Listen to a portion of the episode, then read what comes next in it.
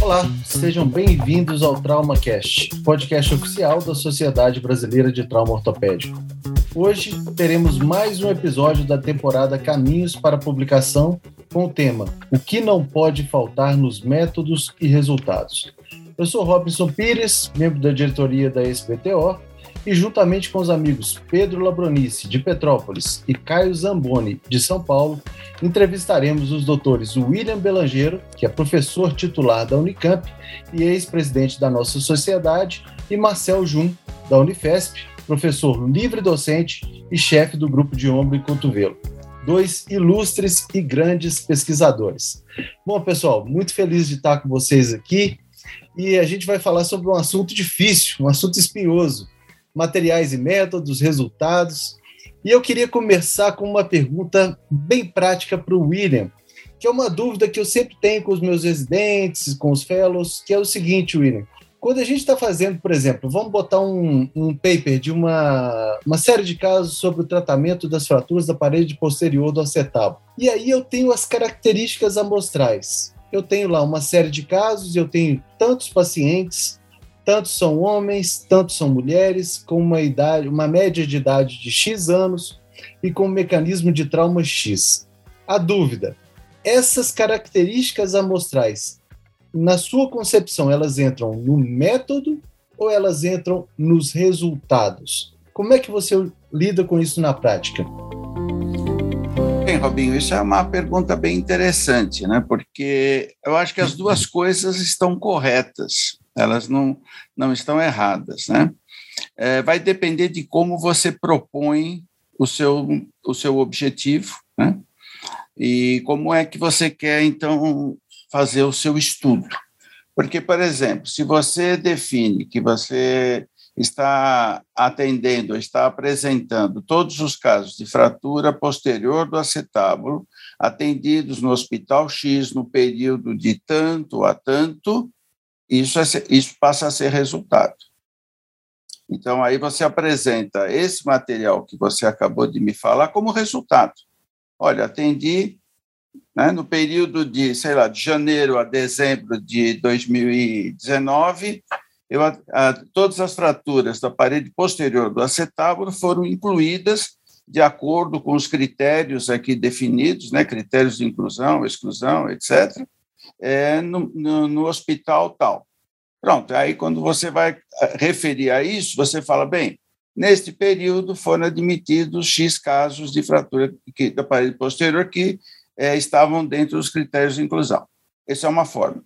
A outra é você simplesmente falar, bom, nós vamos apresentar os resultados aqui de 10 casos, 20, 50 casos de fratura do acetábulo, da parede posterior do acetábulo né, que foram atendidos no período de tanto a tanto. Bom, aí depois você vai descrever esses 50 casos de fratura do acetábulo, como é que eles se distribuíram em relação a sexo, idade, etc, etc. Então, aí é uma questão de como você vai ah, enfocar. Mas as duas formas não estão erradas, as duas formas uhum. estão corretas. Cabem as duas coisas, né? Isso. João, o que, que você pensa? O que, que você pensa sobre isso, João?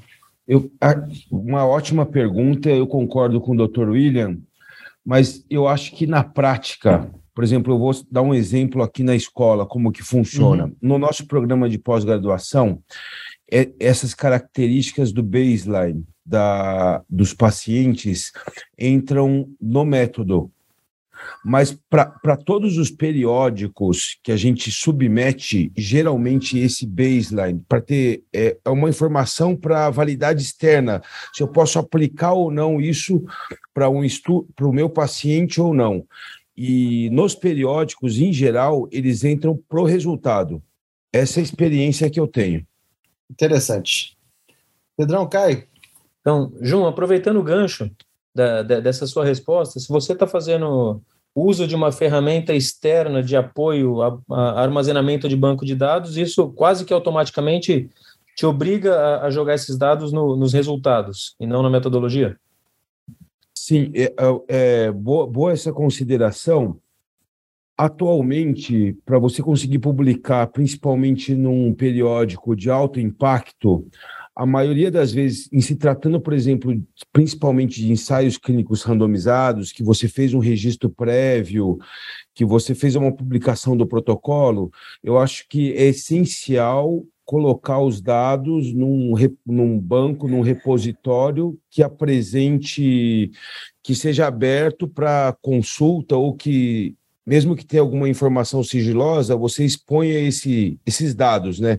Isso para evitar fraude, para dar reprodutibilidade para os seus dados, para poder replicar as, as, as pesquisas futuras mas eu acho que isso não tem muito relação em entrar com métodos ou resultados. Eu acho que isso é uma questão conceitual mesmo. Por exemplo, na, nos grandes serviços, a maioria das vezes que eu entro num, numa banca de defesa, tudo, esses resultados costumam entrar no método, mas nos periódicos a regra é entrar esses resultados no, na, no esses dados no resultado.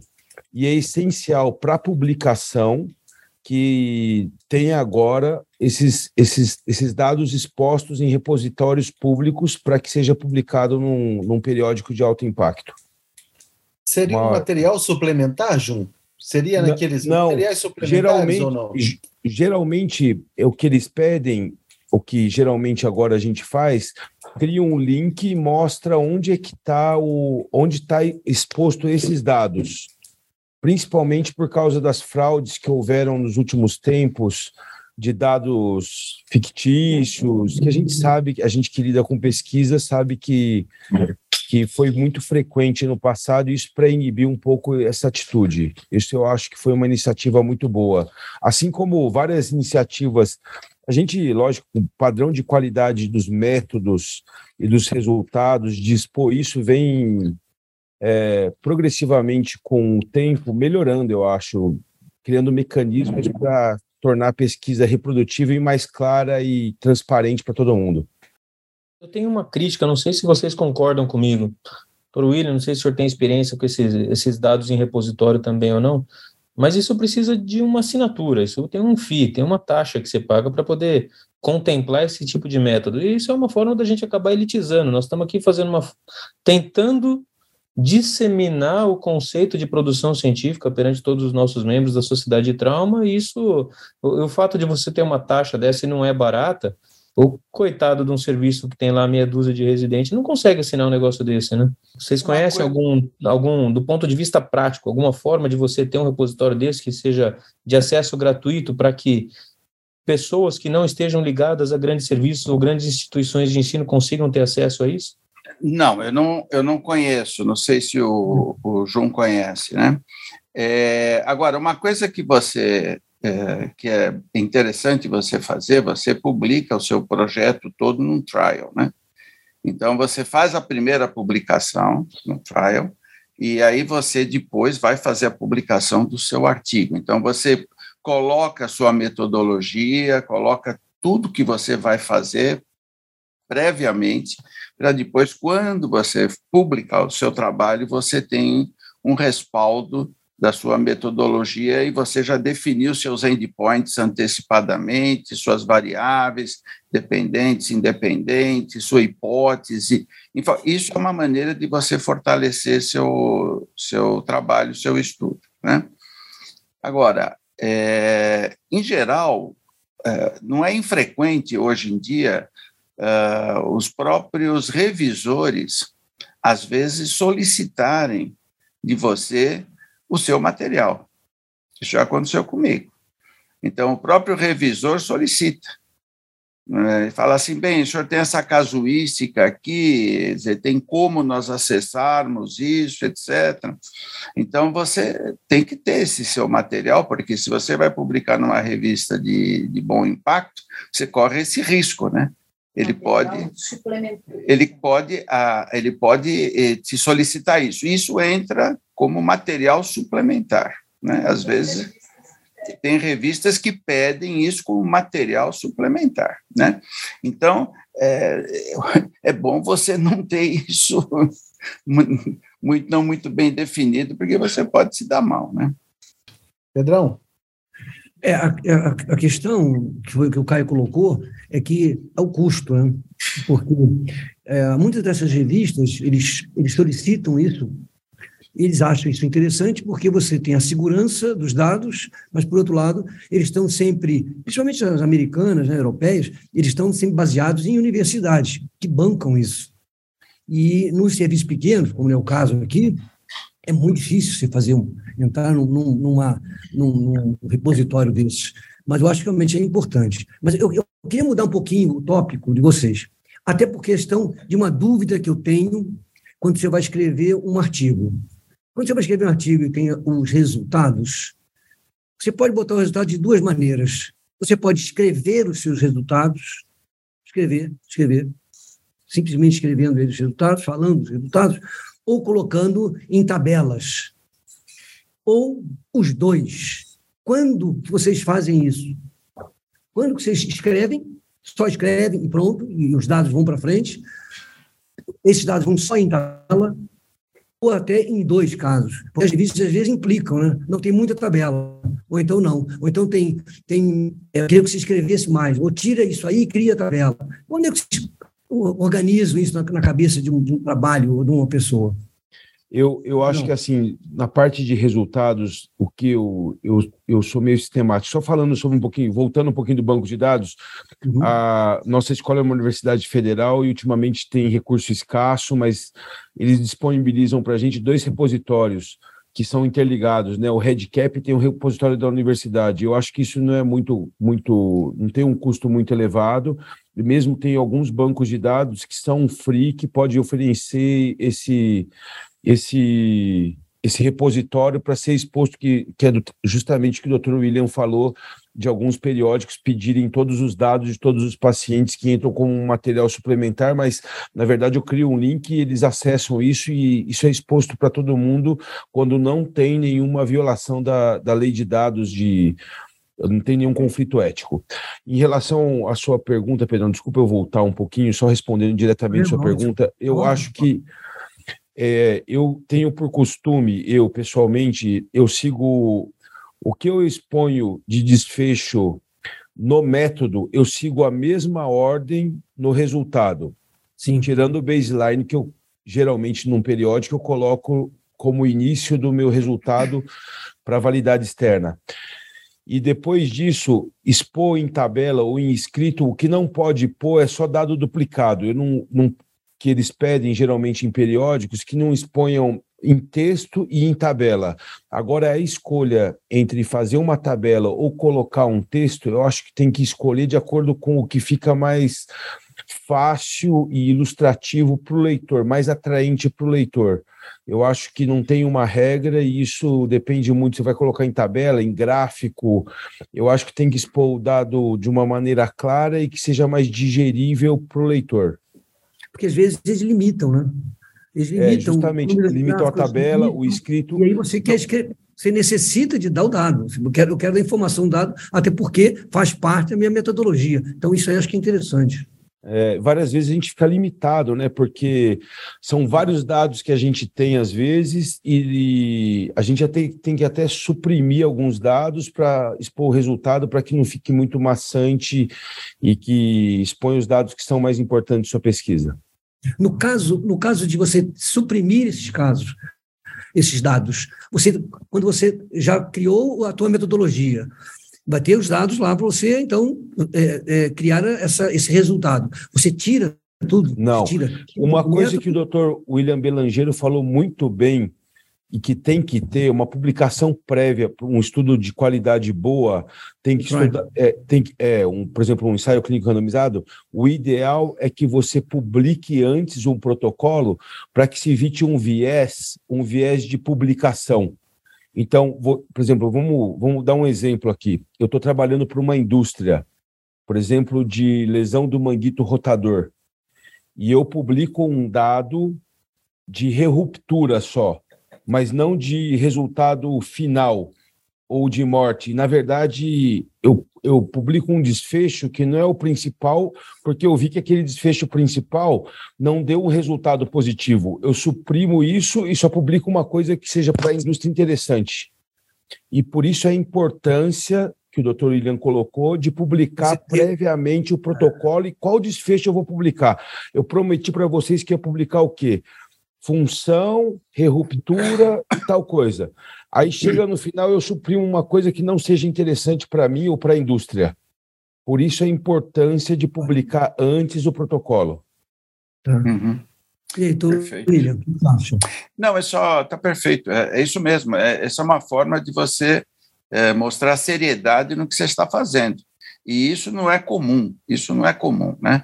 É, agora, em relação à tua, tua questão, Pedro, é, eu acho que você tem que colocar todos os dados que são necessários é. e que são importantes para você defender o seu peixe, né?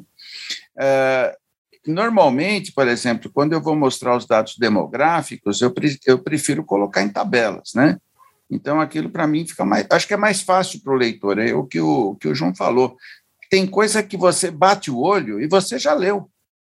É melhor do que você ficar lendo, lendo. Você se perde, às vezes, na leitura. Então, algumas coisas que são gráficas, elas são melhores para o leitor, são mais fáceis. Agora, o detalhe: o que você coloca em tabela ou gráfico não pode estar em texto. Quer dizer, isso é importante. E por isso que todas as é. tabelas e gráficos, elas são autoexplicativas. Elas têm que ter uma legenda, se você tirar aquela tabela do seu artigo, ela vive sozinha. Entendeu? É, ela, ela por si só, ela te informa tudo que precisa. Então, isso é um detalhe importante.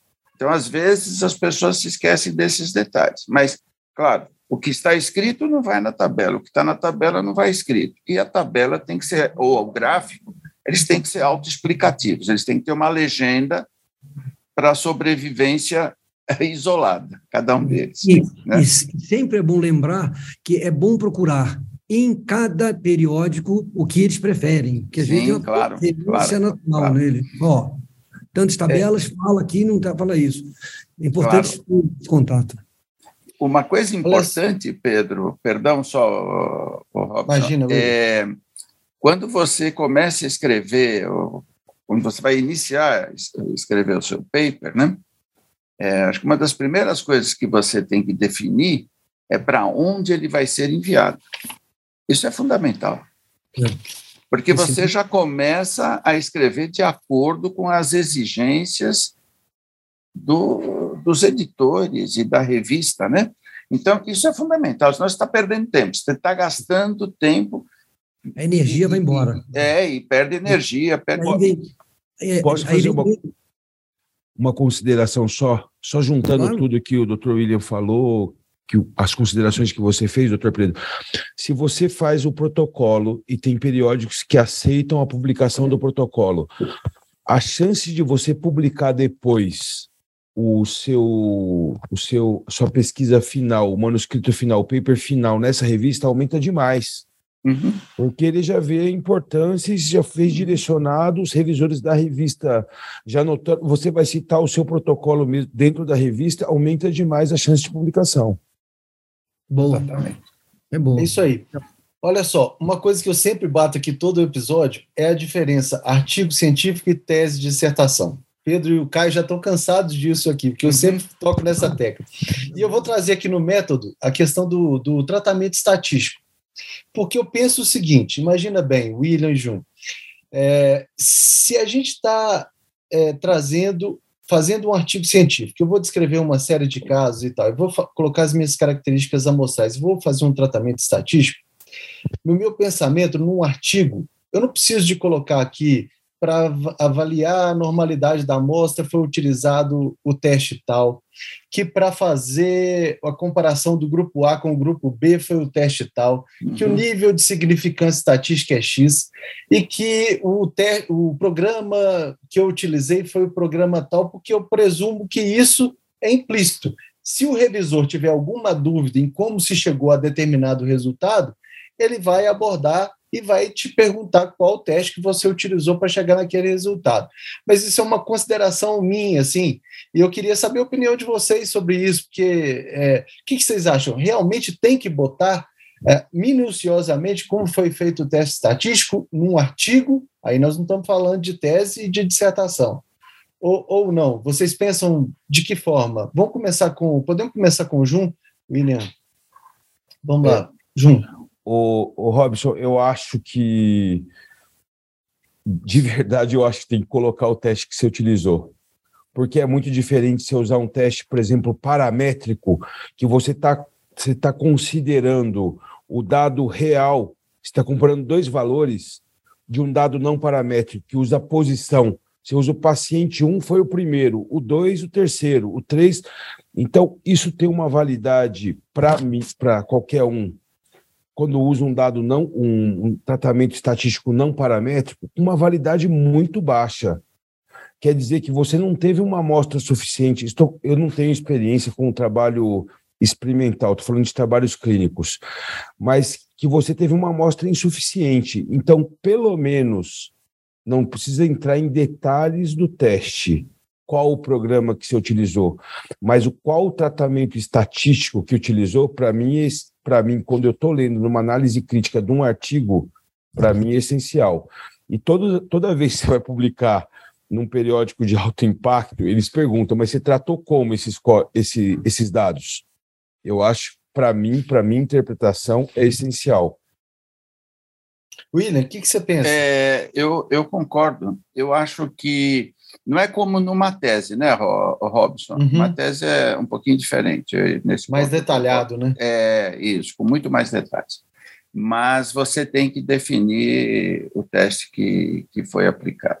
Eu, é, o nível de significância usado, o teste aplicado, se a distribuição for, foi normal ou não, como é que você avaliou isso, você vai utilizar um teste não paramétrico, você vai ter que utilizar valores ranqueados, quer dizer, então, essas coisas, é, é, você precisa, de certo modo, colocar ali muito sutilmente, mais rapidamente, mas você tem que definir isso direitinho, porque senão você vai ser questionado com certeza o revisor não vai engolir isso, não.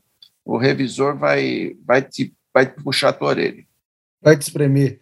Vai. eu, eu, sou um pouco reticente quanto a isso. Confesso para vocês que eu sou um pouco. Eu tento minimizar ao máximo e quando eu não, reviso, eu, você eu tá tento certo, retirar Robin, e enxugar. Se, se, puder enxugar e minimizar, eu acho que sim, mas você tem que dar para ele claro, a informação claro. crucial. Senão. Legal. Sabe o que é, Robinho? Você tem a tendência a tentar fazer o seu artigo ser o mais legal possível. E essa parte estatística não, não, não, não combina muito com isso. Não combina, né, cara? É importante. Essa é boa. E, mas, e, mas e é, é, bom lembrar. É, desculpa, mas é bom lembrar que esses dados que nós estamos falando, material e método, não é isso? Tem que colocar isso no material e método. Sim, sim, tá sim. Confuso. Material e método. Material coisa toda, toda confusa, toda. Né? Sempre quando termina a, a, a, o esclarecimento da, do, do, do esquema que você está montando, quer dizer, o que você oferece para o leitor, que ele também poderia pegar aquilo ali e fazer um trabalho igual você fez, que é o objetivo do material e método, né? Então, o que você faz é oferecer, depois disso, a metodologia, né? Então, Sim. acho que aí é interessante. Perfeito, Pedro. Uma, um, um tema que nós conversamos aqui algumas semanas atrás ou alguns podcasts atrás, foi como tornar o nosso título mais atraente da pesquisa. Existe alguma forma da gente transformar os nossos resultados em uma forma mais atraente? Usar e abusar de tabela, enxugar, agrupar tudo no menor tamanho possível. Como que eu faço para transformar os meus resultados em alguma forma mais gostosa de ler, professor William? O que, que o senhor acha? Bom, é, eu acho que o, re, bom, o resultado ele vai refletir exatamente o que você se propôs a fazer no seu material e método. Né? Então, você vai apresentar seus resultados de acordo com uma cronologia que você utilizou para desenvolver o seu estudo. Eu acho que é interessante que você seja, como você mesmo disse, o mais objetivo possível. Né? O resultado, ele, às vezes, ele, ele chega a ser um pouco lacônico, né? porque ele não é interpretativo. Ele simplesmente coloca os fatos que foram encontrados. Ele não tem interpretação absolutamente nenhuma. Você tem que colocar os dados brutos, né? E você tem que seguir a ordem metodológica. Isso, isso é fundamental. Aquela ordem metodológica é fundamental. Uma descrição clara, objetiva, e sem interpretação. Então, eu acho que isso daí é. é mas tem que ser. Eu, eu não sei dizer se isso. Não sei como você pode deixar ele mais bonito ou mais agradável, mas ele tem que ser colocado desse modo. Eu coloco assim. Como eu falei para você, às vezes uma tabela ajuda, né? Uma tabela, uma figura ajuda, porque o cara olha e ele já vê o conjunto da, da obra ali, né? Então, eu acho que isso, isso, é importante, mas ele tem que ser cru, né? Tem que ser um negócio seguindo a ordem metodológica e não, não, tem como maquiar isso aí. Ele tem que ser quadrado. Não né? deve ser maquiado, né? O seu dado não deve tá ser ali, maquiado. Ele, pelo contrário, eu não, posso, que... eu não posso falar que assim é 20, então eu acho que podia ser mais, eu acho que podia ser menos, eu acho que foi bom. Não, opinião não é, não é aí que não, entra. Aí não entra opinião, né, Caio? Exatamente. Não vira discussão. Se não vira discussão. Aí, isso é um problema. Às vezes, às vezes isso, é, é, isso é um erro. E, e se o, o, o revisor perceber isso, ele vai cobrar caro isso de você, com certeza. Porque ele vai perceber um deslize que ele não vai aceitar. Isso é inadmissível. Então, você tem que ser muito pragmático, entendeu? Então, é, é, isso é uma coisa extremamente importante. As duas coisas mais importantes nós estamos falando hoje, eu acho, que é o material e método e o resultado. O material e método é a alma do teu trabalho, né? É a parte mais importante. Quer dizer, quer dizer você pega um estudo que te agrada, o que, que você vai fazer? Você vai ler material e método, porque se o material e método não for confiável, se você joga fora, mesmo que o estudo seja, ah, que bom, né? Ele está ele tá de acordo com o que eu penso, mas melhor não, não, serve, não serve. Material e método, ele tem que é a alma, então aquilo tem que ser muito bem feito. E os resultados apresentados desse modo, muito bem apresentados. O resto é firula. O resto você depois avalia, mas o resto é firula. Por isso que eu gosto de abusar de gráficos, desenhos, tabelas e e, e, figuras, porque a hora que você coloca uma imagem, e, e o senhor foi muito feliz na, na, na, sua observação, ele tem que ter vida própria. O leitor, Isso. a hora que ele olha aquilo ali, ele fala: não, não preciso ler o que está em cima, não preciso ler o parágrafo de baixo, eu estou lendo a tabela e ela tem que ser autoexplicativa, né? Sim. Esse, essa, essa metáfora aí que a tabela tem que ter vida própria, a figura tem que ter vida própria e ser autoexplicativa foi sensacional. O João quer complementar alguma coisa com relação a isso, João? Não, eu concordo plenamente. Eu acho que o método é a alma do negócio e o resultado tem que espelhar o método. Eu sou sistemático nisso, apresento o baseline, os desfechos primários conforme o método, os desfechos secundários, e é isso. Não tenho que firular para lá, para cá, é apresentar. De uma maneira mais fácil e digerível para o leitor. Uhum. Eu, eu Dúvida. Pedrão, vai lá, vai lá. Vai em frente. É vocês, mudando também outra vez o tópico, vocês, é, o que vocês acham quando vocês têm fazendo um trabalho e aí vem no resultado de vocês um resultado inesperado? Hum, fugiu das minhas hipóteses, fugiu. Vocês publicam assim mesmo ou não? O, o que que você... É, você pode definir melhor o que é inesperado, Pedro? É, é, é, é assim, você tem um, você tem um dado, e esse dado ele começa a sair fora do teu controle. Falou, é, mas não era nada disso que eu estava imaginando. Eu não imaginei que esse meu dado fosse dar isso. Deixa eu ver se consigo dar um exemplo. Eu pego uma, uma, um grupo uh, de, de médicos para fazer uma análise de umas radiografias. E eu espero que eles vão analisar essa radiografia e vão me dar um, um X, vão me dar um acrescentar isso. E no final, tanto é, na, na, primeira rodada, na segunda rodada, né, dizer, tanto primeira, na segunda, Inter e Inter, e vem um dado completamente alucinado. E vem lá fora do controle do que a literatura mostra. Publicam mesmo assim, ou não? Ou desistem, ou jogam fora esses dados? Ou tem algo muito errado? Eu acho que é o seguinte, Pedro. Vamos supor que você tenha encontrado um dado que chamou sua atenção, né? Por algum motivo, saiu fora do que você isso. estava imaginando. Eu estou supondo que é isso. Isso. Bom, primeira coisa que eu faço, eu vou rever minha metodologia.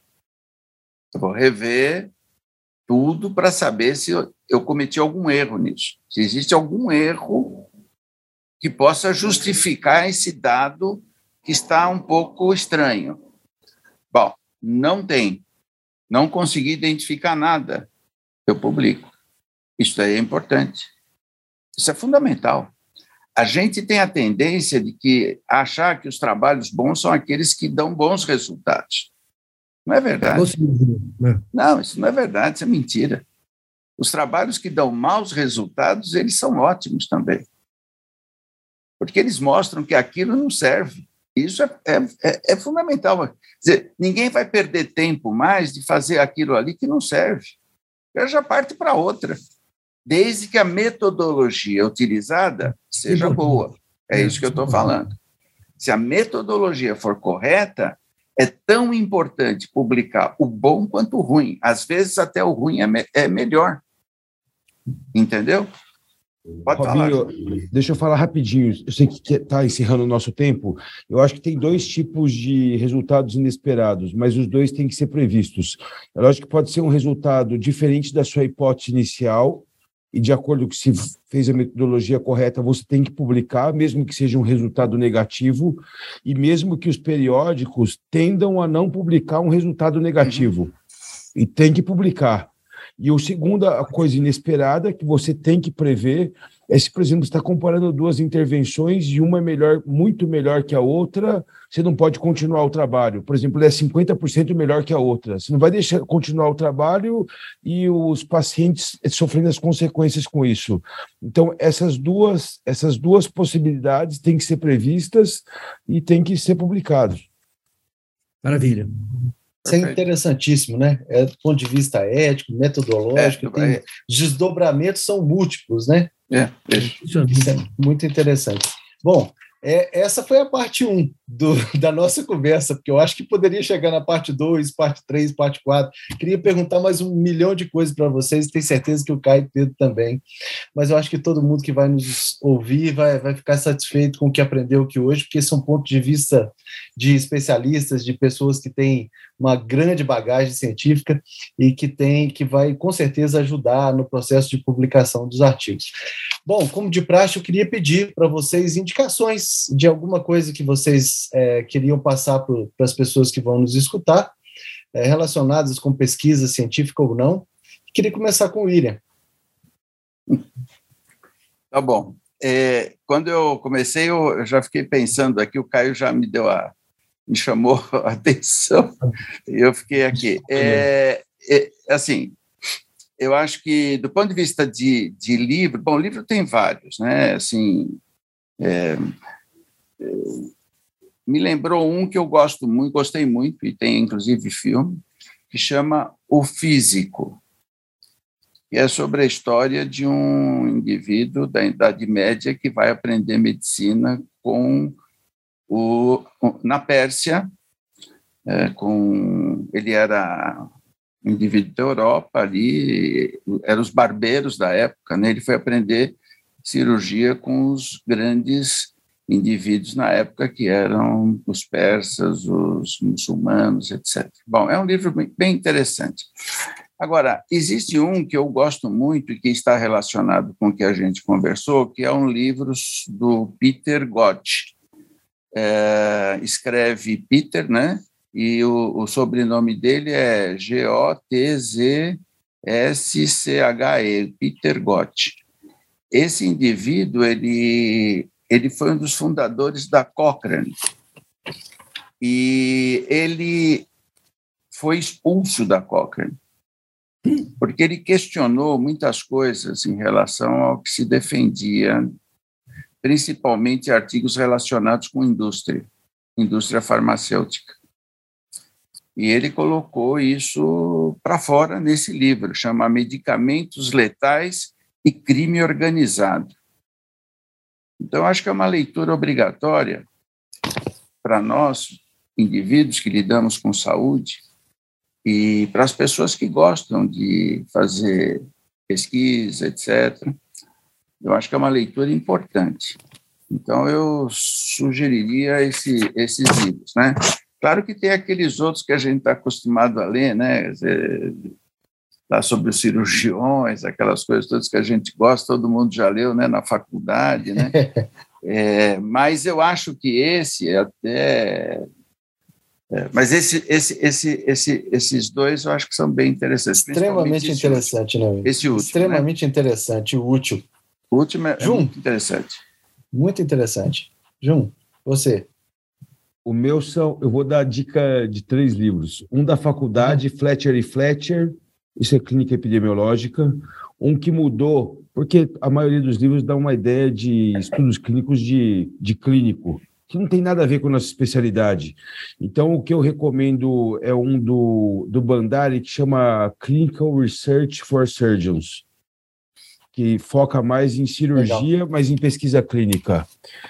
E que eu recomendo para todo mundo que queira fazer um trabalho é da iniciativa Quorum, os diversos guidelines para desenvolver esses trabalhos, e um, um livro que talvez valha a pena, isso nada a ver, é a História da riqueza, riqueza do Brasil, do Jorge Caldeira.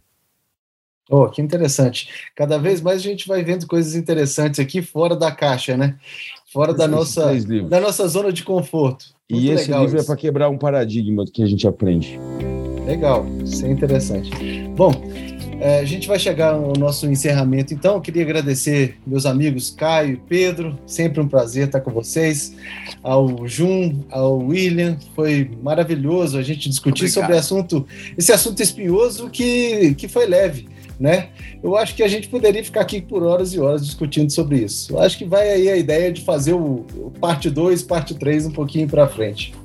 A gente vai agradecer também todo mundo que vai nos escutar e em nome também do nosso presidente da sociedade, Vitinho Jordano. Você acabou de ouvir o quarto episódio do TraumaCast, podcast oficial da Sociedade Brasileira do Trauma Ortopédico.